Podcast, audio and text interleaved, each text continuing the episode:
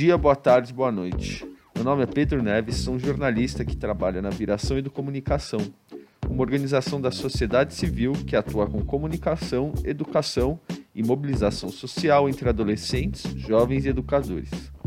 Hoje apresentamos aqui um podcast que tem como principal objetivo ampliar o debate sobre empreendedorismo, inovação e diversidade no Brasil e conseguir definir as relações entre os três assuntos.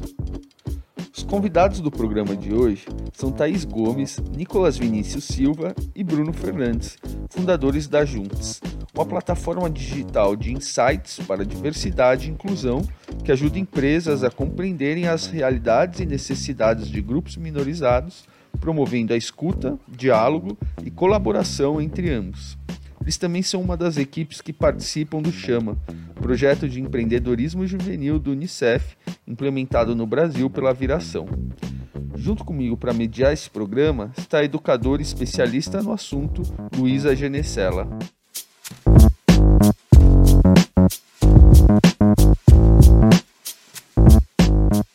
Oi, Pedro, oi, ouvintes, tudo bem com vocês? É, agradeço muito o especialista no assunto, não sei se sou, mas eu trabalho com educação voltada para empreendedorismo é, em contextos periféricos já faz uns anos, né? E aí o bate-papo de hoje, por isso que eu tô aqui, né? O bate-papo de hoje, então, vai ser com é, jovens empreendedores da Juntix, é, que a gente considera aqui na viração, né, que nada melhor do que eles mesmos para explicarem melhor o cenário, pessoas que estão é, empreendendo, que são pessoas de periferia, que são pessoas de diversidade e que estão envolvidas aí no rolê do empreendedorismo. Então eu queria pedir para eles, é, antes de mais nada, se apresentarem, né? Se apresentarem como pessoas e se apresentarem e apresentarem em linhas gerais o que é então a Juntix, né? O que é o empreendimento que vocês estão desenvolvendo. Isso aí. Bom, tudo bem, pessoal? Sou Nicolas, sou formado em comunicação social. Atualmente trabalhando na área de relacionamento numa multinacional, né? Uh, um cofundador da Juntos também, né? Uh, e a Juntos, ela, ela nasceu de um convite, na verdade, da, da Thaís para a gente, né? Ela pode até falar um pouco melhor, né, Thaís? É, aí. Sim, claro. É, bom, uh, eu convidei os meninos quando a gente te, quando eu tive a ideia inicial em janeiro e basicamente a Juntos hoje ela, ela é uma plataforma que conecta empresas que estão interessadas em trazer mais diversidade para seus produtos, serviços e processos. É, a gente conecta essas empresas com as pessoas de grupos minorizados para que eles construam juntos esses processos e esses projetos mais inclusivos, por meio do diálogo, escuta e empatia. A gente cria essa ponte para que ambas, ambos os lados se conectem e construam produtos mais inclusivos e diversos para o mercado. É, oi pessoal, eu sou o Bruno. É, atualmente eu sou padeiro barra gerente de uma boulangerie francesa. Sou formado em artes, tenho certificado em ilustração pela Faber-Castell e tudo mais. É, sou um dos cofundadores da Juntos, junto com a Thaís e o Nicolas. E recentemente eu lancei um livro infantil chamado Eremi sobre religião. Gente, prazer, eu sou a Thaís, é, eu tenho 24 anos, sou estudante de psicologia, é, eu sou uma das cofundadoras da Juntos também, com os meninos, é, e atualmente eu trabalho em diversidade e inclusão em uma empresa de tecnologia. Obrigado, Thaís. Agora com todas e todos apresentados aqui, é, acho legal a gente começar a entrar no, num tema mais é, que, que muitas vezes é levado, acho que muito em superfície, né, na superfície, que é o chamado empreendedorismo, né, que todo mundo hoje em dia fala muito do empreendedorismo. E eu queria saber vocês, como vocês interpretam esse termo, o que é empreendedorismo? Bom, para mim, é empreendedorismo é...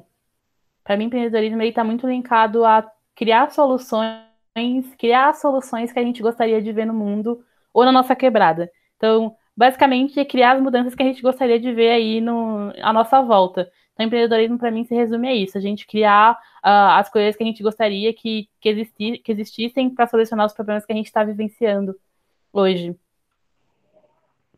É, eu concordo com a Thaís, mas eu, eu, usaria também outras palavras como ousadia. Eu acho que o empreendedorismo é você inovar uma coisa, né? É você é, procurar um problema, entender esse problema e inovar, que é um, uma palavra que eu acho que se encaixa bem na, no empreendedorismo, né? É, e, a partir disso, é, criar uma solução, né? do, do, do, do seu problema. O empreendedorismo para mim é você solucionar o problema que é evidente com, de forma diferenciada. É você tem uma, uma diferença no, no potencial da, do que empreender.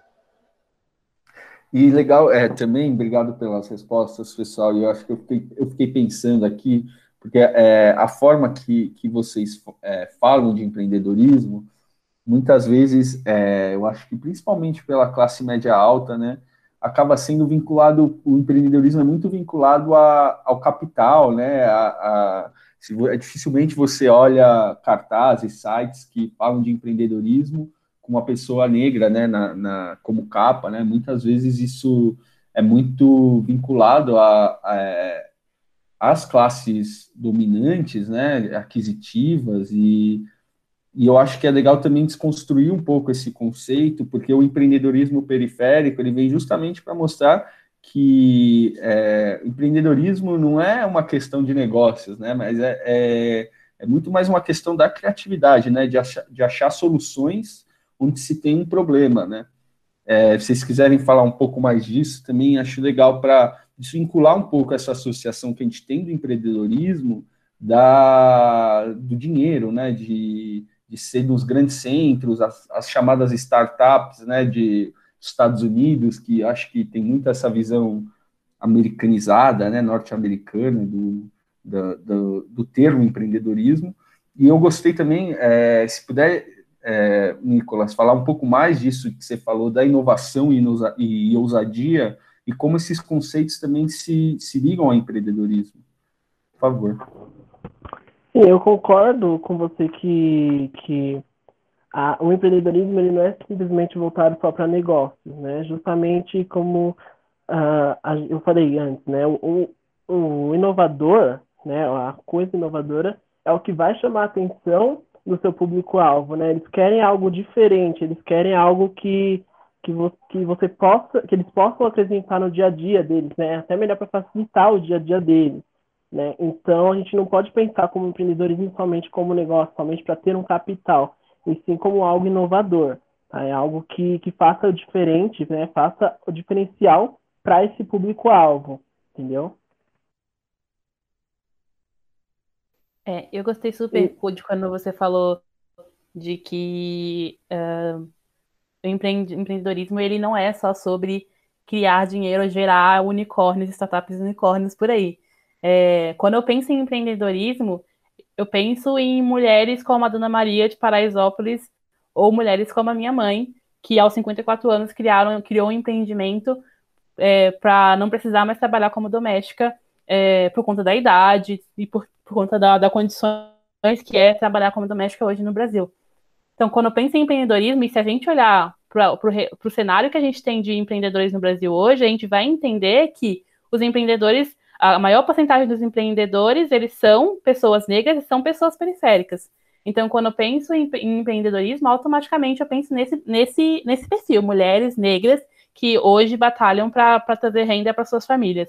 Então, sim, empreendimento não é só sobre é, construir grandes negócios ou grandes né, é, startups disruptivas no mercado, mas criar soluções para o cenário em que essas pessoas estão envolvidas. E, e a, a, pessoas periféricas fazem isso há muito tempo e fazem isso muito bem, tanto que elas são as maiorias é, em, em donas de empreendimentos no Brasil, né? Legal, pessoal. E aproveitando esse gancho que você deu, Thaís, é, a Adriana Barbosa, que é criadora da plataforma Feira Preta e que também foi banca do, do Chama na Solução, né? É, ela escreveu no blog dela, no site Ecoa, do UOL, que as empresas já sabem que diversidade é o que vai mantê-las de pé. E o que vocês pensam dessa afirmação? Como enxergam o mercado de trabalho atualmente quando o assunto é diversidade. É, como, como se enquadram nessa, nessa realidade? Quais as, as perspectivas futuras, né? Quando se fala em empreendedorismo e diversidade, como a Adriana coloca que já é uma realidade que as empresas estão acordando para isso. É, vocês têm essa mesma opinião? Como vocês enxergam esse cenário? Só queria pegar um, um, gancho, meio que complementando essa pergunta, Pedro, que eu acho que é muito interessante, né, quando a Thais fala assim, as mulheres negras, elas são maioria é, entre, os empreende, entre os empreendedores no Brasil, né, a maioria dos empreendimentos é encabeçado por mulheres negras. É, por outro lado, o que a gente vê na mídia, né, o que a gente vê como é, é a representação de quem é o empreendedor é muito diferente disso, né? A gente tem, é, em termos de representatividade, assim, a gente sempre vê é, homens brancos de classe média alta ou de classe alta, né, sendo colocados nesse lugar do empreendedor, pessoas engravatadas, vai por assim dizer. É, então é, é, muito interessante perceber que talvez assim, é, não, não, é que as coisas estejam exatamente mudando, porque como a Thais bem colocou, é, as mulheres negras sempre estiveram à frente dos empreendimentos no Brasil, né? É, mas talvez esteja mudando uma percepção a respeito desse cenário, finalmente, né? É, talvez esteja caindo a ficha de que sem diversidade não tem inovação, de que as empresas, para se manterem em pé, precisam é, entender que não são só os engravatados que criam, né, que empreendem. Então, eu só queria, enfim, fazer esse, esse complemento e, e perguntar, então, né, o que, que vocês é, pensam e sentem a esse respeito. É, olha, com certeza a Adriana, ela tá certíssima. As empresas, elas finalmente estão entendendo que a que diversidade está totalmente ligado com inovação, porque quanto mais pessoas diversas você tiver dentro da, das suas, dos seus times, mais olhares diversos você vai ter dentro da sua empresa para olhar os produtos, os serviços, os processos que você tem, e, consequentemente, mais inovação esses olhares vão trazer para esses produtos e para esses serviços. Então, sim, é, eu acho que, que as empresas elas estão realmente começando a, a, entender essa conexão entre diversidade e inovação. Mas eu acho que elas ainda estão em um olhar muito raso, sabe? Eu acho que as empresas elas ainda precisam é, entender que diversidade é algo muito mais amplo do que apenas trazer diversidade é, para o lado interno. Então, se a gente for olhar uh, para quem de fato são as minorias no Brasil, a gente vai entender que as minorias são homens brancos e héteros a gente tem mais mulheres do que homens no Brasil. Aí, quando a gente olha para as mulheres, a gente tem mais mulheres negras do que mulheres brancas. Então, se a gente for quebrando, a gente vai percebendo que os grupos minorizados que a gente considera minorizados hoje, na verdade, eles são a maioria. Ou seja, as empresas, é, para quem que essas empresas estão criando os produtos e serviços? Para essas pessoas que são maioria no Brasil e que elas são ditas como minorias. Então, assim, assim que as empresas entenderem, entenderem isso, elas vão conseguir entender é, essa, frase da, da, essa frase da Adriana, né? Diversidade é o que vai manter as empresas em pé, porque são a, a diversidade que consome. São as pessoas de. São as pessoas periféricas, as pessoas negras, as pessoas LGBT, as pessoas PCD, as pessoas desses grupos minorizados que eles consideram minorizados, na verdade, que consomem esses produtos. Então, de fato, as empresas elas estão começando a entender o valor da diversidade, mas ainda de uma forma muito rasa, olhando muito para posições internas, trabalhando vagas, posições internas, mas elas ainda, por exemplo, não estão olhando diversidade para a cadeia de valor, por exemplo. Semana passada foi uh, a semana do afroempreendedor, por exemplo, e pouquíssimas empresas demonstraram interesse nessa data. Então, eu acho que mais do que contratar diversidade para dentro das organizações, a gente precisa olhar também para a contratação de prestadores de serviços diversos. Então, valorizar perfis de diversidade no mercado é ótimo, é importante. A gente precisa contratar profissionais diversos, mas valorizar empreendimentos de pessoas de, de grupos minorizados também é fundamental, porque como a gente viu, como a gente falou, é, uh, empreendedores negros são a maioria. Então, se eu não estou contratando serviços de empreendedores negros, negócios de empreendedores negros, eu vou estar tá eu estou contratando de quem? Eu estou contratando só dos, dos empreendimentos de pessoas brancas. É, então, mais do que recrutar pessoas negras, a gente precisa contratar negócios de pessoas negras também, negócios de pessoas de outros grupos minorizados, não apenas recrutar é, para nossas posições internas. Então, acho que as empresas elas estão sim começando a se abrir para isso, mas elas ainda estão perdendo muitas oportunidades em outros trabalhos de diversidade que gritariam muito mais valor para todos os, os serviços, todos os, os, os projetos que eles têm é, dentro das empresas e também dos produtos que eles vendem e serviços que, ele vend, que eles vendem.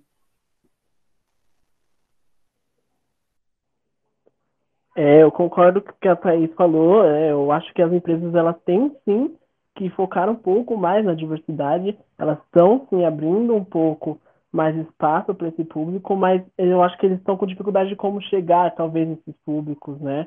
Então, eles têm que entender que a diversidade dentro da empresa ela só traz benefícios, né? Então, uh, alcança melhores resultados, porque essas pessoas elas estão preparadas, né, para uh, atuar em qualquer área, porque elas têm sim estudos, uh, por mais que, que, que, seja um pouco mais difícil, né, para pessoas de, de periferias, mas existem pessoas de, desse público, né, desse tal minoria, né, como a gente já sabe que não é, que, que, que tem essa, essa vocação, tem essa, essa, como eu posso dizer, tem, tem capacidade para atuar em qualquer área, né? Então, tem tudo a, a, a, melhorar na empresa, tanto como, como eu falei, os resultados, é, tem a redução de conflitos né, uh, para pesquisa e tudo mais. Então, aumenta a criatividade, porque esse público que está trabalhando dentro de uma empresa, né, de, que, que tem um público de diversidade dentro, eles vão poder é, é, contar com essas pessoas, né, de como agir nesse público, então, é, eles têm que entender que qualquer tipo de diversidade, não só negros, mas também LGBT que é mais, eles têm só agregar no, dentro do, do mercado de trabalho, né? É, eu concordo com a opinião da post que a Adri fez e concordo também que o pessoal falou. É, eles têm, as empresas veem o lado muito interno deles, com um olhar mais lucrativo alcançar resultados e tudo mais. É, e a diversidade é mais visibilidade, traz mais visibilidade à empresa, é, e sendo que são as pessoas minorizadas e periféricas que consomem e produzem a maior demanda de produtos e serviços. Então, eles não enxergam muito isso, eles enxergam mais o lucrativo para a empresa mesmo. É uma coisa que tem se falado muito é de inclusão, diversidade tudo mais, mas é o que as empresas acabam falhando na, na hora de falar sobre diversidade ou de criar um produto. Porque eles olham com um olhar lucrativo, não com o olhar que a pessoa realmente precisa. Aquela mãe precisa da, daquele item ou aquele LGBT precisa daquele X produto. Eu acho muito interessante essa sua fala, Bruno, porque enquanto eu estava ouvindo, né, Nicolas e Thaís falando a respeito também, eu já estava até anotando aqui no meu caderninho para a gente fazer uma pergunta que nem, não está no roteiro, mas que eu acho que ela é super importante, de acordo com o que vocês vêm trazendo, que é uma pergunta a respeito do chamado black money, né, ou pink money. Eu sei que tem outras denominações, né? Não, não sei se, se quem está ouvindo está tá familiarizado com esses termos, mas é a ideia de que as empresas entenderam que para lucrar é, elas têm que falar de alguma maneira com a população negra ou com a população que é LGBTQIA+, etc., por, simplesmente porque essas pessoas são, são um, entre aspas, nicho, que a gente sabe que não é nicho, né, mas essas pessoas também são mercado consumidor. Então, isso que é, o, o Bruno estava falando, né, é, é, como se fosse assim, uma, uma, um, abraçando falsamente a diversidade, né, é, empresas que só, entre aspas, da boca para fora, só do ponto de vista publicitário, acabam tendo um discurso que é inclusivo e que fala de, de diversidade, mas que está fazendo isso para não perder o mercado, né, para conseguir acessar o dinheiro dos negros ou o dinheiro dos LGBTQIA+, né, que seria o black money ou pink money. É, e aí eu pensei de fazer um pouco essa pergunta, assim, para vocês, como é que vocês veem isso? É, e também um pouco, assim, eu, sei que, gente, né, uma solução para isso é super difícil, mas de repente, assim, quais são os caminhos, né, possíveis para lidar com isso, ou até quais são os entraves que vocês enxergam no caminho, né, para lidar com isso, mas de falar um pouco mais sobre essa questão especificamente, assim, pô, as empresas entenderam que as ditas minorias são mercado, né? Como fazer virar essa chave para a diversidade, para a preocupação com a diversidade se tornar uma coisa mais autêntica dentro das empresas e não só porque elas estão querendo dinheiro desses públicos de diversidade? Legal, ótima pergunta, Lu. É, eu acho que, de fato, as empresas elas estão elas muito indo nesse, nesse olhar, né, de, de, de trazer lucratividade né, na, na, em cima desses, desses grupos que a gente sabe que tem um grande potencial de consumo. Só que as empresas elas ainda não entenderam que uh, a gente está tá vivendo um momento na sociedade em que cada vez mais as pessoas estão ficando conscientes sobre diversidade e sobre as desigualdades que a gente tem vivido no Brasil.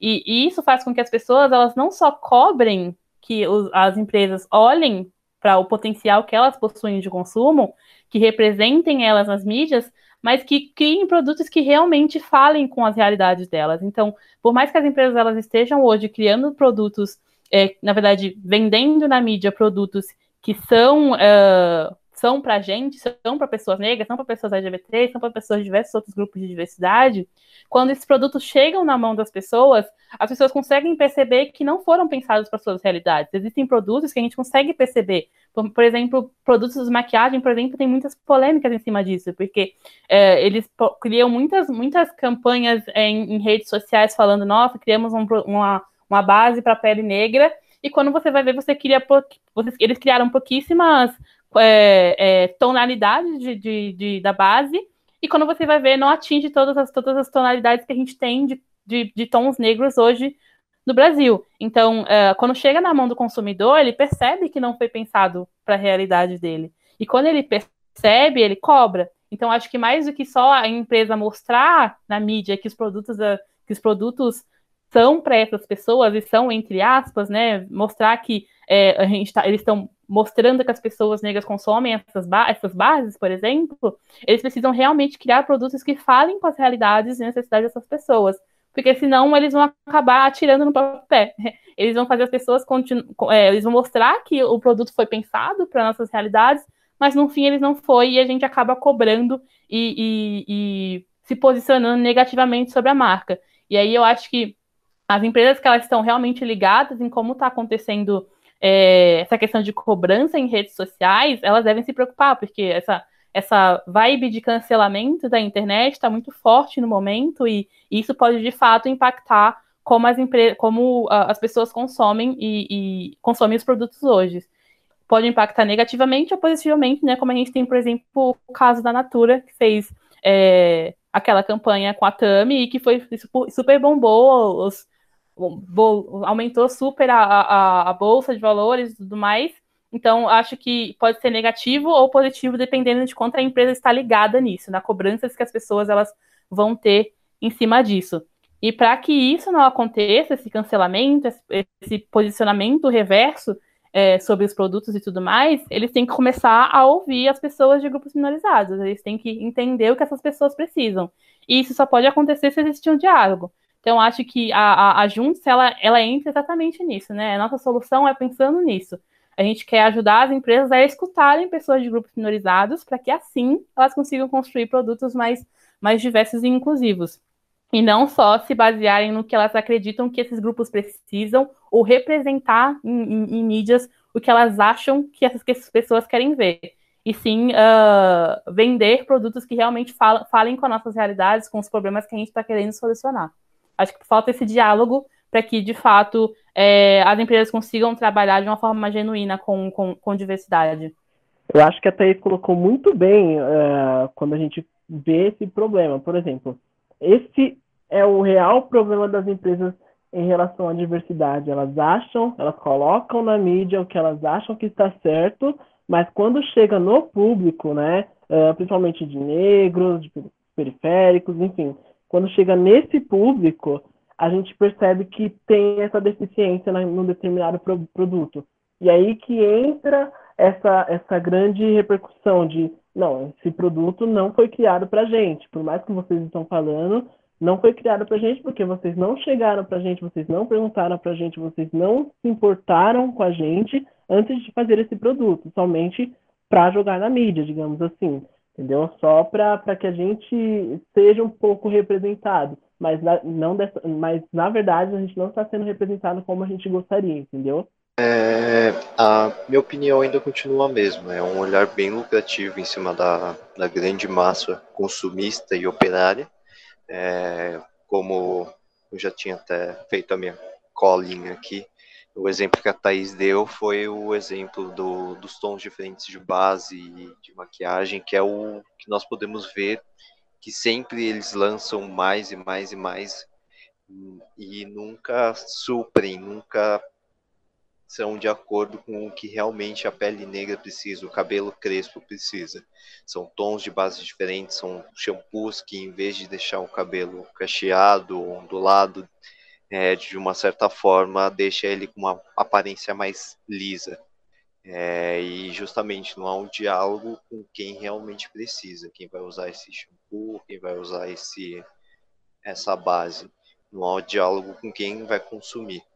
Então eles mostram muito isso, essa, essa coisa bonita de se ver na campanha, de ah, é algo que você precisa, você precisa dessa base que vai ficar bom no seu tom de pele.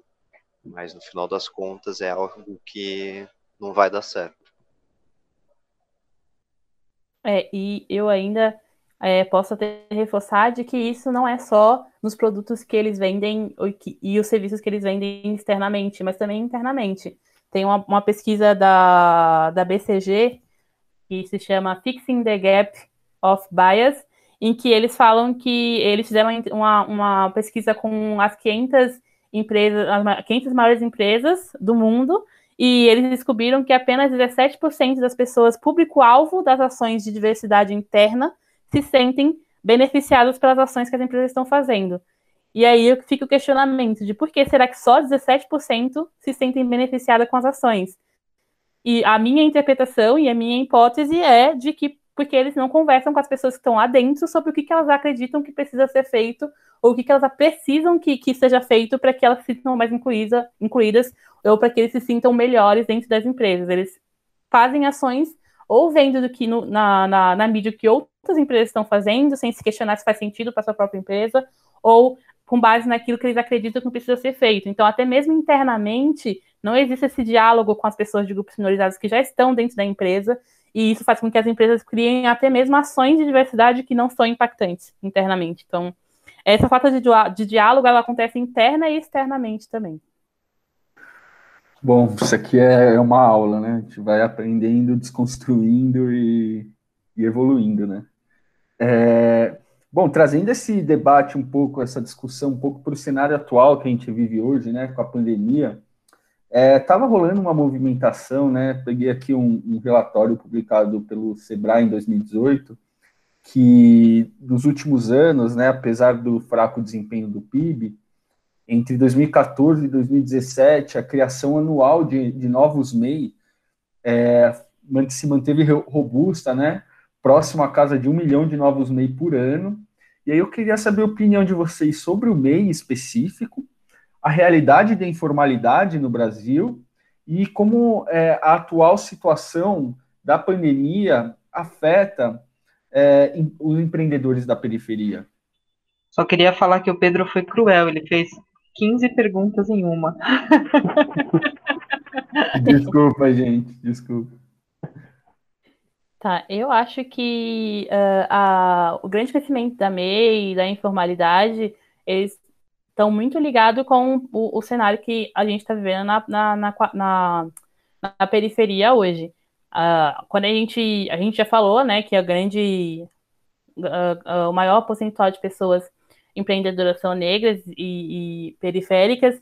Então, a gente sabe que essas são pessoas que vivem na informalidade e algumas delas conseguem acessar a MEI, nem todas. A maioria delas não tem é, CNPJ. Né? Teve uma pesquisa, acho que foi feita pelo próprio Sebrae também, que fala que, se não me engano, 80 e, 80, 80 e pouco por cento da, empreendedores negros não tem CNPJ. É, então, acho que a informalidade, ela, ela, tá, ela, tá, ela é muito como consequência das condições que a gente tem hoje, na, que a gente tem hoje nas periferias. Se a gente olhar para a questão do desemprego, é, é, uma pesquisa feita recentemente, acho que foi a, a última de 2018, mostra que 64% das pessoas desempregadas hoje são negras. Então, se a gente não tem acesso a, a emprego, a gente automaticamente é obrigado a empreender por necessidade para conseguir se manter. Então, acho que esse é o cenário de muitos empreendedores de periferia, é, é de precisarem empreender por necessidade, por não conseguirem acesso a, a outros a outras formas de renda. Então, eles precisam empreender para se manter. Então, a informalidade, ela acaba sendo a consequência do desemprego é, e o acesso a MEI, eu não sei, eu não sei necessariamente informar se, eu, se, se, se, grande parte de MEI hoje são negros, mas eu acredito que não. É, mas esse crescimento de MEI com certeza está ligado ao crescimento de, empre, de, de, empreendimentos negros, com certeza. Assim, eu, eu, não, eu não consigo trazer números, mas com certeza está tá muito linkado, sim porque a gente, a gente, a gente na periferia, a gente empreende uh, desde sempre, a gente é obrigado a empreender desde sempre, é, e isso é uma consequência das, das, desigualdades sociais que a gente vivencia. É, eu concordo com a Thaís, eu acho que foi uma válvula de escape né, da, das pessoas, devido ao grande crescimento de desemprego no, no, no Brasil, né, as pessoas tiveram a necessidade de abrir seu próprio negócio, digamos assim. E o MEI, eu acredito que vem crescendo porque é uma dessas, dessas é, a forma de, deles, ganharem, né, o, o, o seu, assim, digamos que abrindo um, MEI você tem seus direitos, entendeu? Você tem o direito de se aposentar, você tem os auxílios, então é uma forma de garantia, eu acho que por isso que teve esse crescimento no MEI, né, e referente a ser negro, eu também não tenho essa, essa informação, né, se a grande maioria do, do, do MEI é negro, mas eu acredito que a maioria vem sim por, por conta da necessidade e porque acabou perdendo seu emprego principalmente agora, né, diante da pandemia, que muita gente foi mandada embora, e esse foi a, a, o ponto que eles tiveram que fazer para ter uma renda dentro de casa, né, então tudo foi, foi feito, eu acho que tudo chegou a, a esse ponto, né, algumas pessoas chegaram a esse ponto do, de abrir seu próprio negócio, abrir o MEI, uh, devido a essa, essa esse grande né, impacto que teve o, o, a falta de emprego, né, do, do pra, principalmente para a periferia, né. É, para mim, o MEI, ainda mais nos tempos de pandemia, foi meio que essencial, foi tipo uma alavanca para a potência para a comunidade periférica de minoria, porque foi a comunidade que mais foi impactada com a falta de recursos e serviços e os que elas mais precisavam. É, nós temos, acho que, um exemplo bem visível de empreendedorismo próprio, que é a criação e a venda de máscaras, né? Então, grande parte de quem vende, quem fabrica as máscaras, que muitos, todos nós usamos, são pessoas perif periféricas de baixa renda, né? São as pessoas que mais foram atingidas. É, vou dar um exemplo de uma amiga minha que foi afastada por conta da pandemia, ela acabou ficando sem emprego e ela resolveu montar o próprio comércio dela online. Então, daí já tinha. Ela fala que a demanda dela é muito boa, é melhor do que trabalhar numa loja física, porém tem essa questão do, do CNPJ. Né? Então, é, é uma necessidade empreender né, por falta de recursos, né, em querer empreender de início. Você tem a necessidade para depois começar a empreender.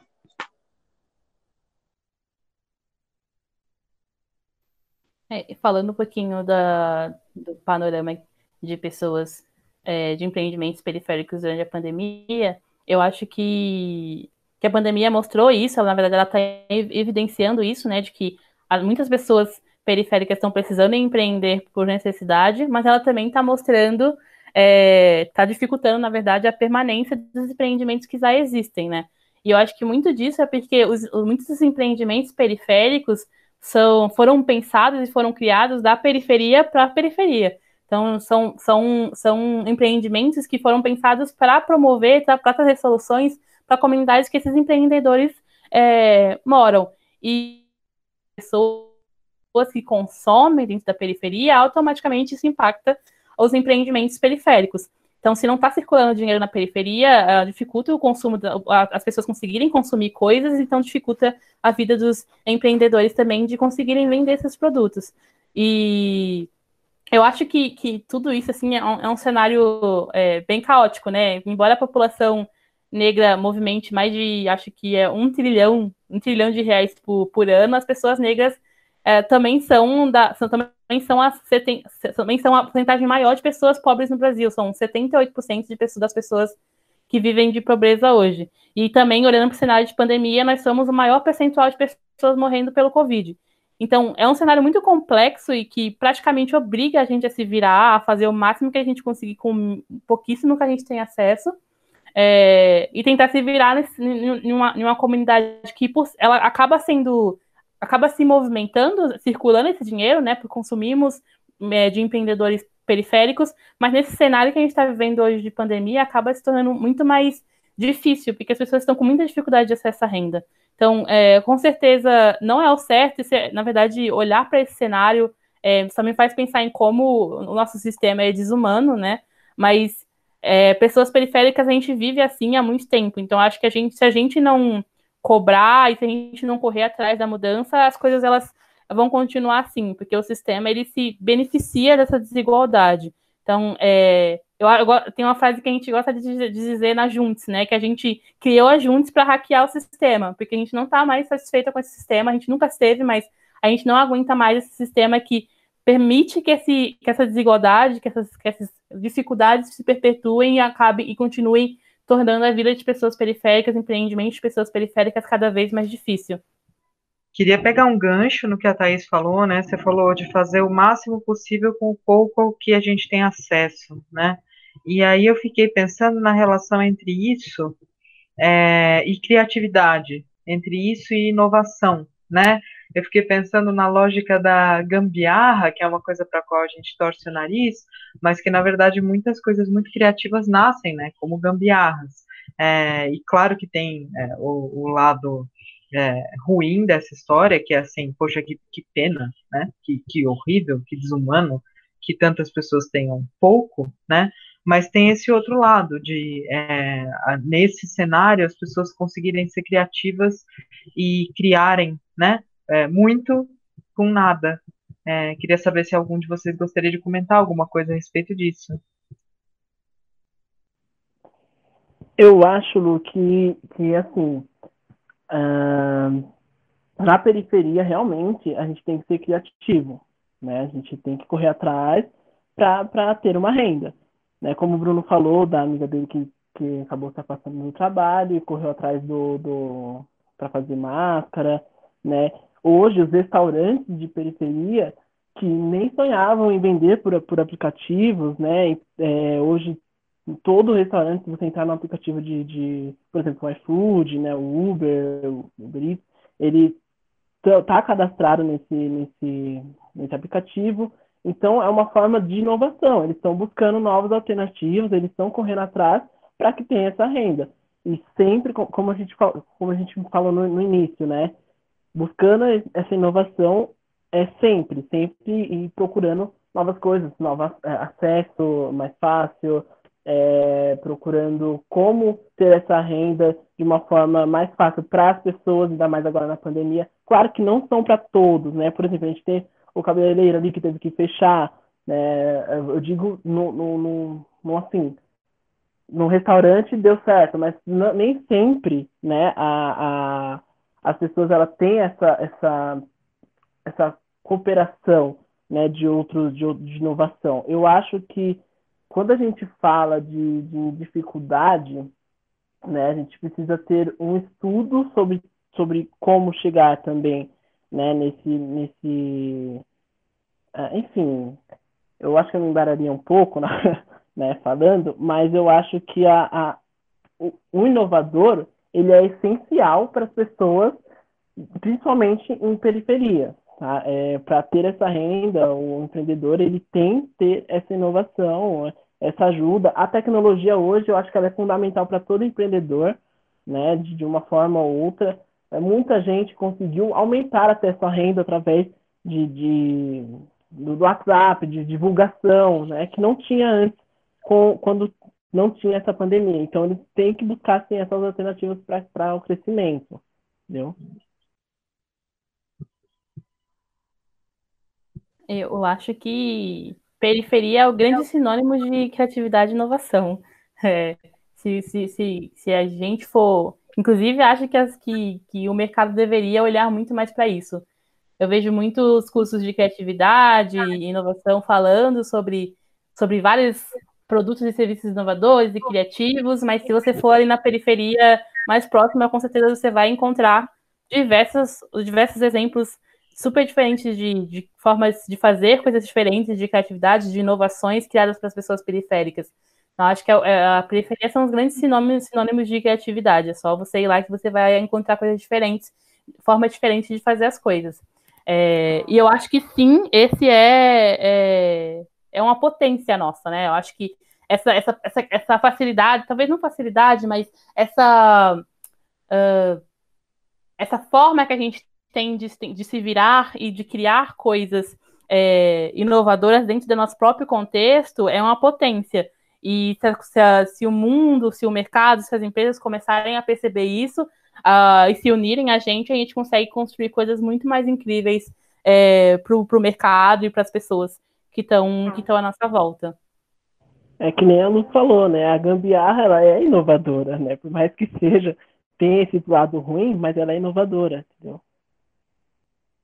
Sim, exatamente. Bom, pessoal, eu, é, eu acho que depois dessa, desse bate-papo enriquecedor aqui, com certeza todos os ouvintes desse podcast vão ter muito para refletir, pensar e, e, e, criar, né? Porque eu acho que o, o, legal que vocês trouxeram é justamente isso do, do poder da criação, né? Então, eu queria, queria agradecer é, Luísa, quer acrescentar alguma coisa antes das mensagens finais do, dos nossos convidados? Mas, é, da minha parte, queria agradecer a participação de vocês. É, foi um papo enriquecedor e, com certeza, são pontos fundamentais para a gente entender a realidade brasileira e desmistificar certos conceitos estabelecidos né, na cabeça de muitos cidadãos. Então, muito obrigado, viu? Não, acho que eu também só, só quero agradecer, e aí eu é, agradecer não só pela participação de vocês hoje, né, mas assim, eu nesses, sei lá, cinco para seis anos que eu venho trabalhando com educação empreendedora, né, é, nossa, o tanto de coisa que eu venho aprendendo e que eu venho aprendendo com os meus educandos, eu falo isso sem, sem nenhuma demagogia, assim, é, é muito interessante, eu acho que tem muito a ver com o papo que a gente teve hoje, é, o quanto, quando eu comecei a trabalhar com isso lá atrás, 2015, sei lá, é, tinha uma, uma vibe muito diferente da vibe que tem hoje. Era uma coisa do tipo, a gente importava umas metodologias gringas e aplicava elas né, com um público-alvo que era de juventude periférica. Só não funcionava. Tipo, só não dava certo.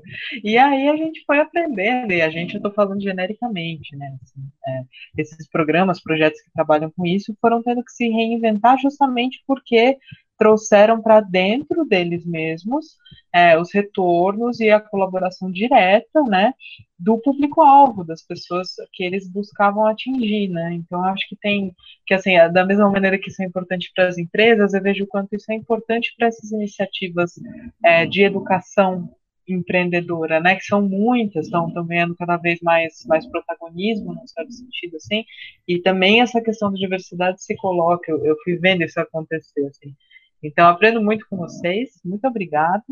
E fiquem à vontade aí para se despedir, mas para fazer também, sei lá, uma, uma fala de fechamento, se vocês sentirem que é o caso. Muito obrigada. Ah, eu, eu que agradeço, Pedro, a Lu, pela oportunidade também que, que, que estão nos dando, tanto para falar um pouco sobre a Juntos, né, e, e, também falar sobre a inovação, sobre o nosso problema, né, que a gente vivencia aí desde sempre, e, e poder falar abertamente sobre isso é importante para a gente, né? E para acredito para todo mundo que que está ouvindo, né?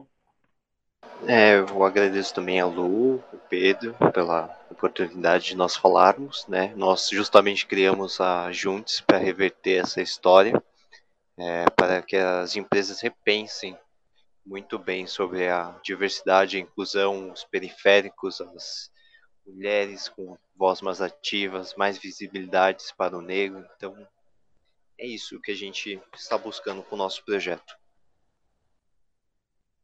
Sim, e eu só quero finalizar é, agradecendo sim a Lu e o Pedro por, pelo convite, mas também uma mensagem para o pessoal que está ouvindo. Se você é de periferia, se você uh, hoje está olhando para si e pensando, será que sou um empreendedor? Será que sou uma pessoa inovadora? Sim, você é.